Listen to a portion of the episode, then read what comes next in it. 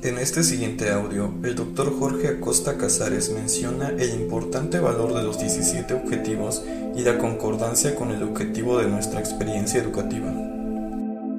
Si nos vamos a los objetivos de desarrollo de la ONU, habíamos visto que finalmente en este contexto de globalización, la idea fundamental es mejorar las condiciones de vida de los habitantes del planeta.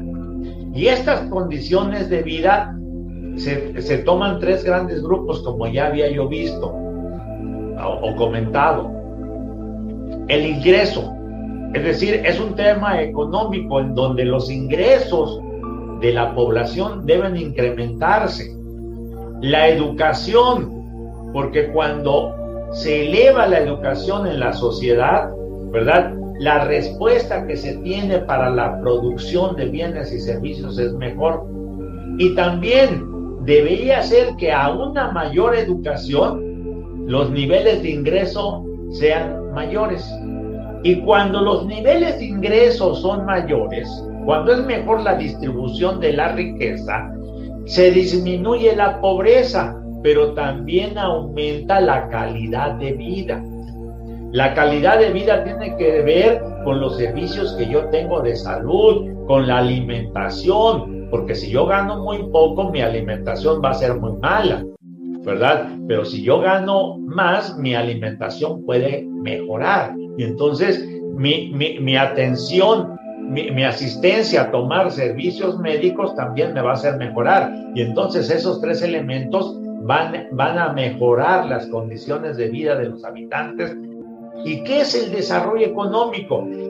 El, crecimiento económico se mide en términos cuantitativos de la medición del Producto Interno Bruto, del ingreso per cápita, etc. Pero el tema de desarrollo tiene que ver con, con un aspecto cuantitativo, pero también cualitativo, de cualidad, de cualidad de vida. Entonces, el desarrollo económico tiene que ver precisamente con mejorar las condiciones de vida de los habitantes del, planeta. Pero sucede un problema, sucede un problema, que el mismo proceso de globalización ha creado una brecha muy amplia entre ricos y pobres, de tal suerte que la ONU ¿verdad? Si se dan cuenta dentro de los objetivos de desarrollo sostenible, que se llama, porque ya no son, sustentable tiene que ver más con el tema del impacto ambiental, pero sostenible también tiene que ver con el tema de erradicación de la pobreza. Entonces, este organismo internacional que rige la política, Que, o que al menos establece cuáles deben ser los lineamientos de política económica, de política, de salud, de educación. Entonces, dentro del programa de las Naciones Unidas, que es un acuerdo político entre los 192 países que pertenecen a la ONU, la idea es poder erradicar para el 2030, ¿verdad? Poder erradicar o disminuir estos 17 problemas que se presentan, dentro del cual, ¿verdad? Alimentación, o sea, uno es erradicar la pobreza.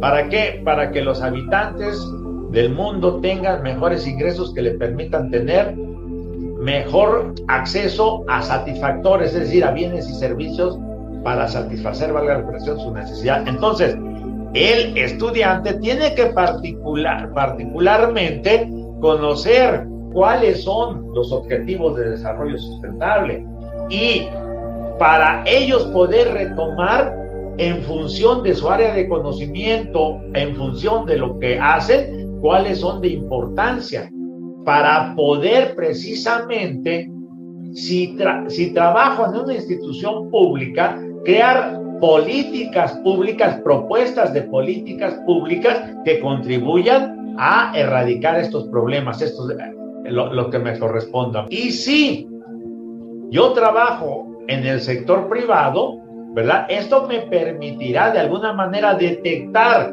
cuáles son los problemas que hay que atacar en materia de salud y entonces hacer propuestas de negocios para la clínica, para cómo, ¿verdad?